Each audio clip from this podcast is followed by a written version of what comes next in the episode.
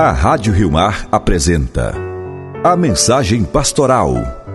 Um programa dirigido às famílias cristãs do Amazonas. Rainha do céu, alegrai-vos, aleluia, porque quem merecestes trazer em vosso seio, aleluia. Ressuscitou, como disse, aleluia. Rogai a Deus por nós, aleluia. Exultai e alegrai-vos, ó Virgem Maria, aleluia porque o Senhor ressuscitou verdadeiramente. Aleluia. Oremos. Ó Deus, que vos dignastes alegrar o mundo com a ressurreição do vosso Filho Jesus Cristo, Senhor nosso, concedei-nos, nós vos suplicamos, que por sua mãe, a Virgem Maria, alcancemos as alegrias da vida eterna. Por nosso Senhor Jesus Cristo, vosso Filho, na unidade do Espírito Santo. Amém. Irmãs e irmãos, queridos radiovintes da Rádio Rio Mar, Rádio Castanho, Rádio Rural de Tefé, todas as nossas comunidades e famílias dos ramais e vicinais, as nossas comunidades e famílias ribeirinhas, as famílias e comunidades das cidades que nos acompanham no programa dominical Mensagem Pastoral. Celebramos hoje, queridos irmãos e irmãs, o vigésimo domingo do tempo comum. E a igreja nos apresenta hoje a leitura de Lucas 12, 48, 58, 53 como evangelho. Vamos ouvir o texto. Naquele tempo disse Jesus a seus discípulos: Eu vim para lançar fogo sobre a terra e como gostaria que já estivesse aceso. Devo receber um batismo e como estou ansioso até que isso se cumpra. Não pensais que eu vim trazer paz sobre a terra? Pelo contrário, vos digo, vim trazer divisão, pois daqui em diante, numa família de cinco pessoas, três ficarão divididas contra duas e duas contra três. Ficarão divididos o pai contra o filho, o filho contra o pai, a mãe contra a filha, a filha contra a mãe, a sogra contra a nora e a nora contra a sogra. Palavra da salvação, glória a vós, Senhor. É como a chuva que lava é como fogo que arrasa. Tua palavra é assim, não passa por mim sem deixar um sinal. Você está ouvindo a mensagem pastoral. Meditemos esse texto que acabamos de ouvir.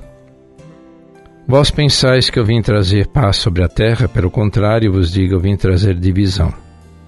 A palavra de Jesus neste domingo é curta, incisiva, provocante e inspiradora. Onde a força e a inspiração do texto que acabamos de ouvir, irmãos irmãs? Vós pensais que eu vim trazer paz sobre a terra, pelo contrário, vos digo, vim trazer divisão. Como assim divisão e não a paz? Se Lucas, no início do seu evangelho, nos diz que os anjos cantavam paz na terra aos homens de boa vontade? E João a nos dizer que, João, que Jesus ensinava: Eu vos deixo a paz, eu vos dou a minha paz. Não vou lá dou, porém, como o mundo a dá. Paz e paz. A paz desejada, a paz que Jesus oferece. Jesus entregou a seus discípulos a serenidade do ânimo que os acompanhará no meio das tensões, desprazeres, da tentação, da perseguição, porque na cercania do seu amor. Longe, portanto, de uma paz, paz fruto de autossatisfação da acomodação, do adormecimento, da ilusão, da comunidade, da sedução, da imposição, da divisão. Uma paz que pode nos arrastar para a ruína, a destruição, o desvirtuamento das nossas relações. Leva a tensões ainda maiores, até destrutivas. Jesus veio trazer o fogo do amor, da distinção, da inspiração. O amor, a paixão de Deus, a fim de afastar-nos do fogo do ódio, da divisão, da discórdia, da opressão que levam à morte. A paz que Jesus veio trazer questiona o mal, a injustiça, a escravidão, o medo, a morte. Veio incendiar o mundo, pondo em causa tudo aquilo que escraviza, diminui, desfaz, exclui. Descarta o homem e priva de vida. O fogo, o amor que Jesus veio atear, fogo pacificador, transformador, que atinge, ilumina as relações, transforma a vida. O fogo que demonstra a verdade, a justiça, a equidade, a solidariedade. Animado pelo Espírito de Jesus ressuscitado, somos todos despertados para a paz verdadeira que rejeita o egoísmo. Eleva quando nos deixamos guiar pela verdade. eleva a uma vida de participação e compromisso com o reino. A paz a construir um novo céu e uma nova terra. Vim trazer a divisão, a paz que Jesus de Jesus não passa pela manutenção de uma paz aparente, superficial. Tentar equilibrar entre as ideologias que não questiona nem incomoda ninguém. A paz de Jesus interpela, desperta para relações livres e justas, essa paz que é anunciada às nossas famílias, às nossas comunidades, a toda a sociedade a paz tão necessária neste momento político que estamos a viver no Brasil. O símbolo do fogo na boca de Jesus deve ser entendido como iluminação divisor de águas. Jesus veio revelar aos homens a santidade de Deus. A sua proposta destina-se a destruir o egoísmo, a injustiça, a opressão que destroem o mundo, a fim de que surja das cinzas deste velho mundo um mundo novo de amor, de partilha, de fraternidade, de justiça essa transformação pelo fogo do amor e não pela paz aparente revela um novo céu e uma nova terra de que nos fala Apocalipse. Não esqueçamos que Ele nos enviou o fogo do amor, o Espírito que clarificou e transforma aqueles discípulos medrosos em anunciadores da verdade e da paz. Um fogo que movimenta, envia, entusiasma, não a paz numa sala fechada, escondida. Não a paz, mas a divisão, o anúncio de Jesus oferece, questiona, interpela, não deixa indiferente. Alguns acolhem positivamente, outros rejeitam. Alguns veem uma proposta de libertação, outros não estão interessados nem em Jesus nem nos valores que ele propõe. Eu vim trazer a paz, não a paz, mas a espada. E numa casa com cinco pessoas estarão divididas dois contra três, duas contra três, isto é, o filho contra o pai, filho contra a mãe, filha contra a mãe, nora contra a sogra. Quem trouxe essa divisão pela espada, não a não ser Cristo Jesus? De fato, irmãos e irmãs, vemos isso todos os dias. Um jovem quer servir a Deus e isso desagrada o pai. Ficam divididos, o pai promete herança terrestre, mas ele ama a celeste. Um promete uma coisa enquanto o segundo escolhe outra.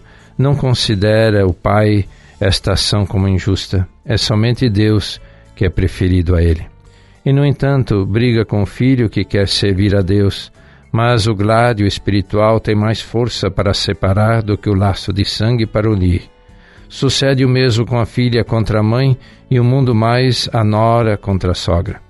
Pois às vezes encontram-se numa mesma casa a nora e a sogra, uma herética e outra católica se este gládio age ali com força, não há perigo de se rebatizar.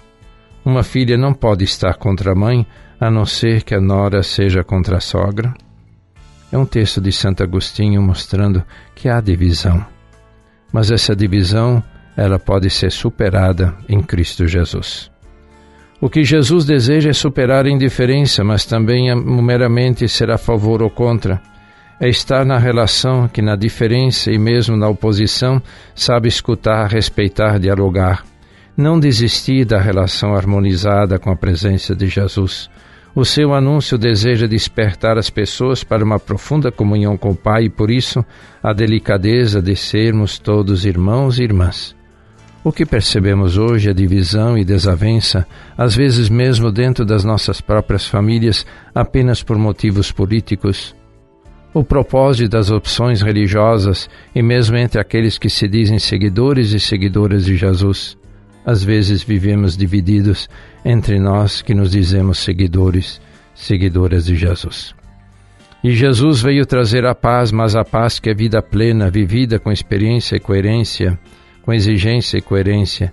Essa paz não se faz com meias tintas, com meias verdades, com jogo de equilíbrio que não chateia ninguém por isso também não transforma nada. A proposta de Jesus é realmente exigente e radical, pois traz divisão sim, traz divisão, mas a divisão que cria a verdadeira paz.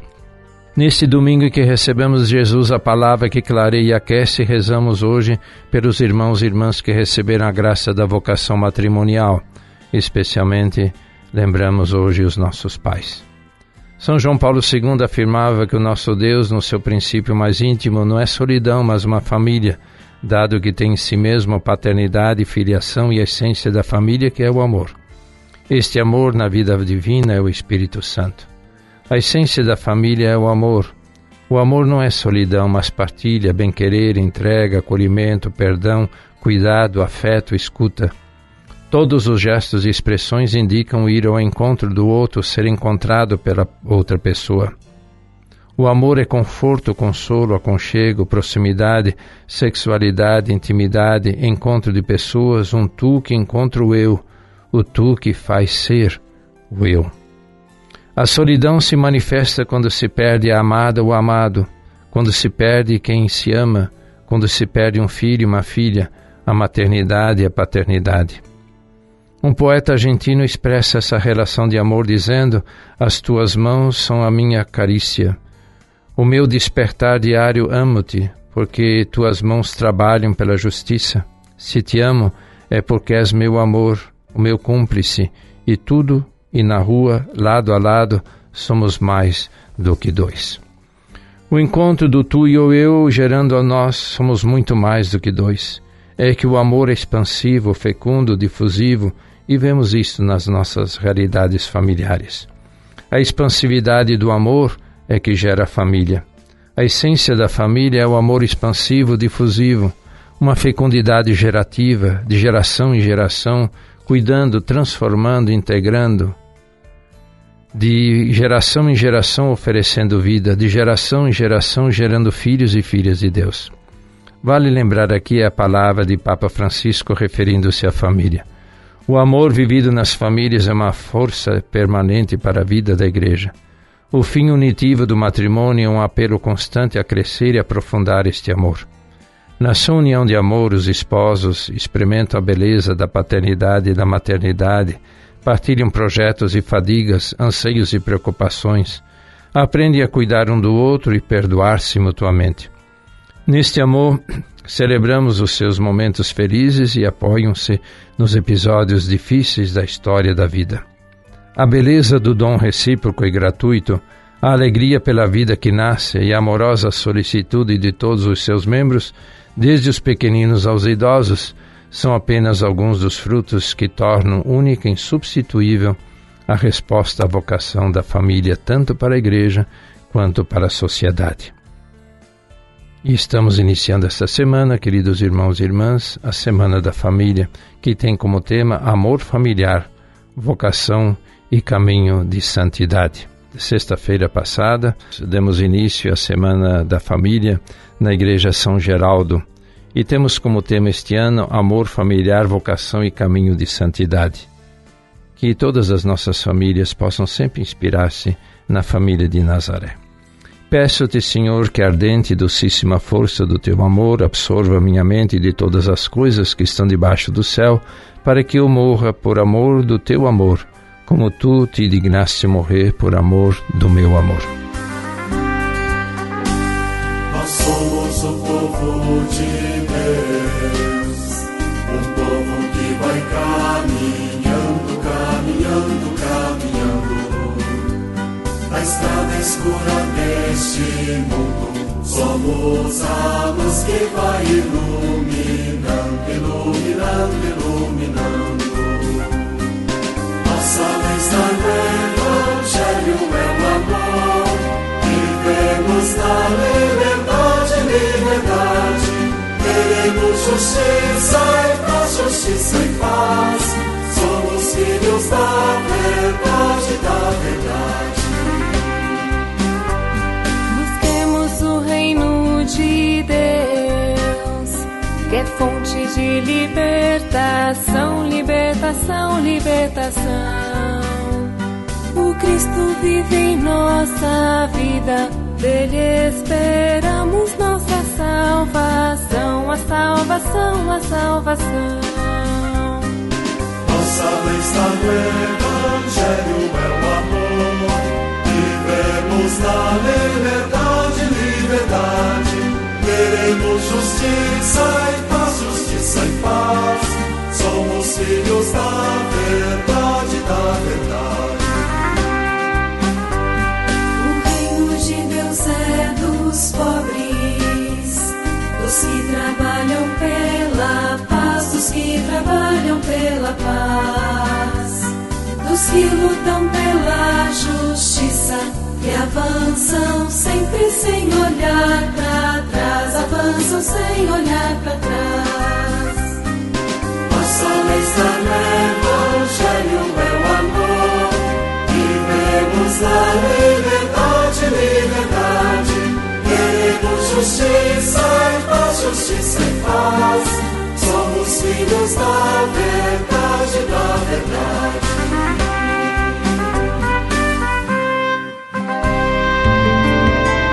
Você está ouvindo a mensagem pastoral. Damos continuidade, queridos irmãos, queridas irmãs, à apresentação da carta de Papa Francisco sobre a formação da liturgia. Assombro diante do mistério pascal, parte essencial do ato litúrgico. Se nos faltasse o espanto pelo fato do mistério pascal se tornar presente na concretude dos sinais sacramentais, arriscaríamos verdadeiramente de ser impermeáveis ao oceano da graça que inunda cada celebração.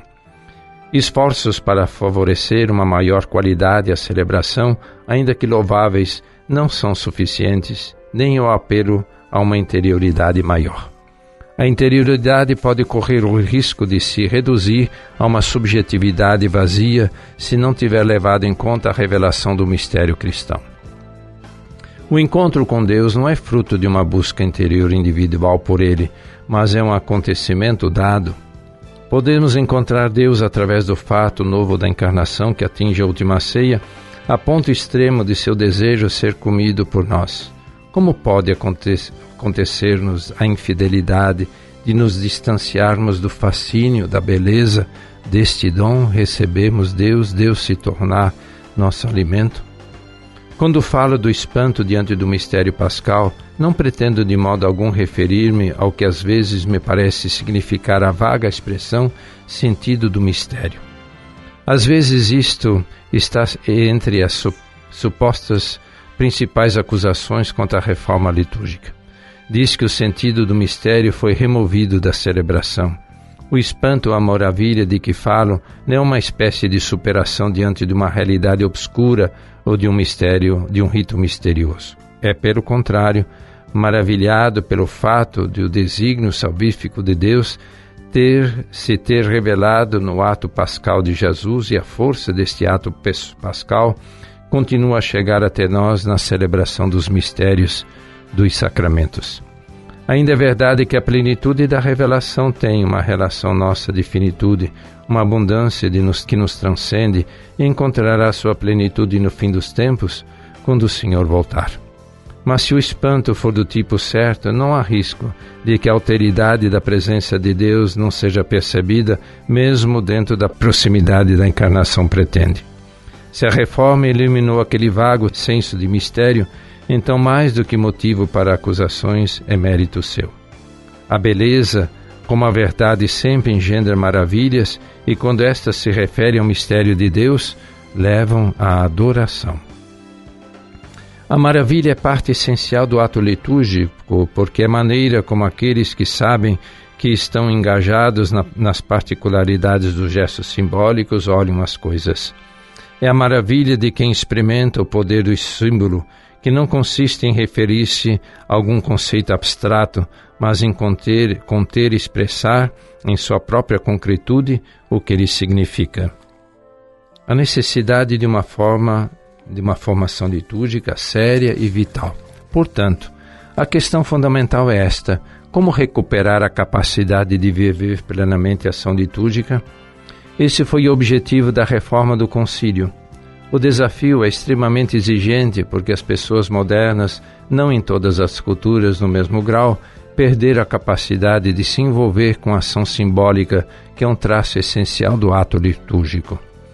Com a pós-modernidade, as pessoas sentem-se cada vez mais perdidas, sem referência de qualquer espécie, carentes de valores, porque se tornaram indiferentes, completamente órfãos, vivendo uma fragmentação em que um horizonte de sentido parece até impossível.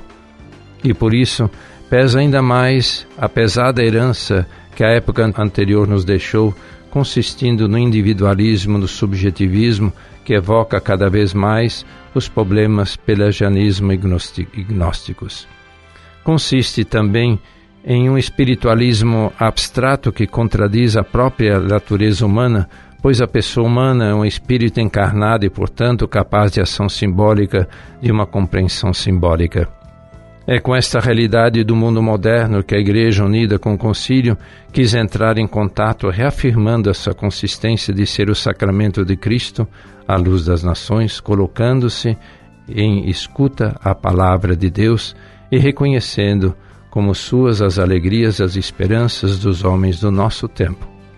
As grandes constituições do concílio não podem ser separadas umas das outras, e não por acaso que este único grande esforço de reflexão do concílio ecumênico, que é a expressão máxima da sinodalidade na igreja e cuja riqueza eu juntamente com todos os de sou obrigado a ser guardião, começou com a reflexão sobre a liturgia.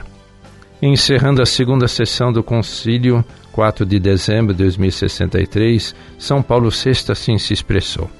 Os debates difíceis e complexos tiveram resultados ricos. Eles concluíram o tópico da Sagrada Liturgia, tratada antes de todas as outras, em certo sentido tem prioridade sobre todas as outras por sua intrínseca dignidade e importância para a vida da Igreja e hoje promulgaremos solenemente o documento sobre a liturgia. Nosso espírito, portanto, exulta de alegria, de verdadeira alegria, pois no caminho que as coisas têm é, feito notamos o respeito a uma justa escala de valores e deveres. Deus deve ocupar o primeiro lugar, a oração a Ele nosso primeiro dever, a liturgia a primeira fonte de comunhão divina na qual Deus compartilha a sua própria vida conosco. É também a primeira escola da vida espiritual, a liturgia é o primeiro dom que devemos fazer ao povo cristão unido a nós pela fé e pelo fervor das suas orações. É também um convite primordial ao gênero humano para que todos possam agora erguer suas vozes mudas em oração abençoada e genuína e assim experimentar esse poder indescritível e regenerador que se encontra quando se juntam nós na proclamação dos louvores a Deus e das esperanças do coração humano que por Jesus Cristo e no Espírito Santo. Nesta carta não posso me alongar convosco na riqueza das várias expressões desta passagem que recomendo a vossa, a vossa própria meditação. Se a liturgia é o ápice para o qual se dirige a atividade da Igreja e, ao mesmo tempo, a fonte de onde brota todo o seu poder, então podemos compreender o que está em jogo, aposta, o que está em jogo. Seria trivial ler as tensões, infelizmente, presentes em torno da celebração como uma simples divergência entre diferentes gostos em relação a uma determinada forma ritual. A problemática é principalmente eclesiológica. Não vejo como é possível dizer que se reconheça a validade do concílio, embora me surpreenda que um católico ouse não fazê-lo e, ao mesmo tempo, não aceitar a reforma litúrgica nascida do concílio um documento que expressa a realidade litúrgica intimamente ligada à visão da Igreja, tão admiravelmente descrita no texto conciliar Lumen Gentium. Por isso, como já expressei em minha carta a todos os bispos, senti o dever de reafirmar os livros litúrgicos promulgados por São João Paulo VI e São João Paulo II, em conformidade com os decretos do Concílio Vaticano II. São a expressão única da lei da oração no rito romano. Não aceitar a reforma litúrgica, como também uma compreensão superficial dela, nos desvia da obrigação de encontrar respostas para a pergunta que volta a repetir: como podemos crescer em nossa capacidade de viver plenamente a ação litúrgica? Como continuarmos a nos deixar maravilhar pelo que acontece na celebração sob os nossos olhos? Precisamos então de uma formação litúrgica séria e dinâmica. Voltemos ao cenáculo em Jerusalém. Na manhã de Pentecostes, nossa igreja, célula inicial da nova humanidade, somente a comunidade de mulheres e homens reconciliados porque perdoados, vivos porque ele está vivo, verdadeiros porque habitados pelo Espírito da verdade, pode abrir espaço, o espaço apertado do individualismo espiritual. É a comunidade de, de Pentecostes que sabe repartir o pão na certeza de que o Senhor está vivo, ressuscitado dos mortos, presente com a sua palavra, com seus gestos, com a oferta do seu corpo e do seu sangue. A partir desse momento, a celebração tornou-se o lugar privilegiado, embora não único, do encontro com Jesus. Sabemos que só graças à graça deste encontro o ser humano se torna plenamente humano. Só a Igreja de Pentecostes pode conceber o ser humano como pessoa aberta a uma relação plena com Deus e com toda a criação e com todos os irmãos e irmãs. Nisso se coloca a questão decisiva da formação litúrgica dita por Romano Guardini quando diz: aqui também é indicada a primeira tarefa prática Levados por essa transformação interior de nosso tempo, devemos aprender de novo e nos relacionar religiosamente com seres plenamente humanos. É isso que a liturgia torna possível. Para isso devemos ser formados. Guardini não hesita em declarar que sem formação litúrgica, então as reformas rituais e textos não ajudarão muito. Não pretendo tratar aqui de forma exaustiva o riquíssimo tema da formação litúrgica, quero apenas oferecer alguns pontos de partida para esta reflexão. Acho que dois aspectos podem ser distinguidos: a formação para a liturgia e a formação pela liturgia. Nós veremos esses aspectos no próximo domingo, queridos irmãos e irmãs. Vamos lembrar agora os nossos aniversários, aniversário natalício, dia 15, do diácono Francisco Alves de Souza, dia 15 do padre Hilton Brito de Oliveira, dia 20, padre Charles Cunha da Silva. E lembramos o aniversário de ordenação, dia 14, padre Volney Augusto de Souza Mourão, dia 15, padre Gaston Gabriel Aquino e dia 18, padre Gilson da Silva Pinto. A esses nossos irmãos, Deus os abençoe pelo ministério e pela vida e pela Ministério a Vida aqui na nossa Arquidiocese. Muito obrigado e que Deus os abençoe. Façamos juntos a oração pela nossa Assembleia Sinodal. Deus nosso Pai, pela oração da Tua Palavra, pela ação da Tua Palavra, dais vida a toda a criação, envolveis com vossa ternura tudo o que existe. Tua misericórdia nos sustenta, nos acolhe como filhos e filhas muito amados. Derramai em nós a força do vosso amor, para cuidarmos da vida e da beleza da nossa casa comum. Como teu filho Jesus, palavra que se fez carne, também nós, como igreja que se encarna, armamos nossa tenda na Amazônia para sermos presença junto às mulheres e homens, populações nativas e migrantes que vivem nos beiradões, nos centros urbanos e periferias de nossas cidades. Dai-nos o teu Santo Espírito para que sejamos discípulos missionários capazes de ouvir os clamores do teu povo e anunciar o teu amor, pois não existe amor sem entrega. Fazer que reunidos em torno da mesa possamos comer juntos do mesmo pão da solidariedade, da partilha e da inclusão. Suplicamos, ó Trindade Santa, tua proteção e tua bênção sobre este caminhar juntos da nossa Assembleia Sinodal, Arquidiocesana. Te pedimos pelo coração paterno de São José e por Maria, nossa Mãe, Imaculada Conceição. Amém. Queridos irmãos, queridas irmãs, vamos assim encerrando o nosso programa. Queria hoje, no Dia dos Pais, abençoar os pais, agradecer pela paternidade, que vocês possam ser verdadeiros pais, cuidem dos filhos, animem os filhos, as filhas a viverem bem, a viverem a fé, sempre muito próximos, sem impor, sempre dialogar.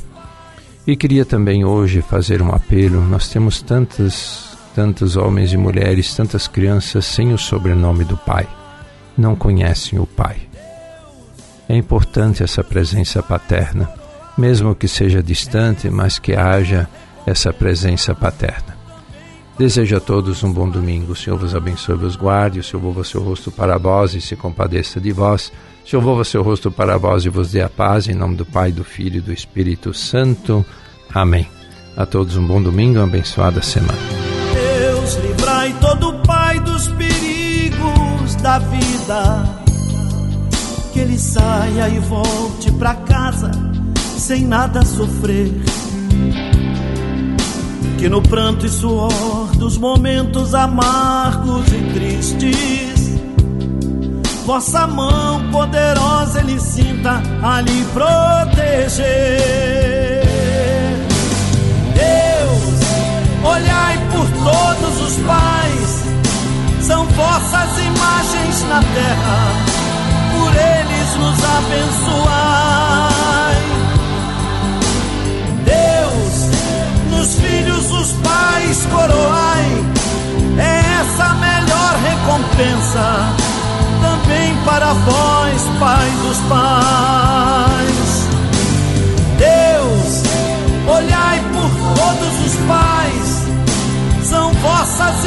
Imagens na terra, por eles nos abençoai. Deus, nos filhos os pais coroai, é essa a melhor recompensa também para vós, Pai dos pais.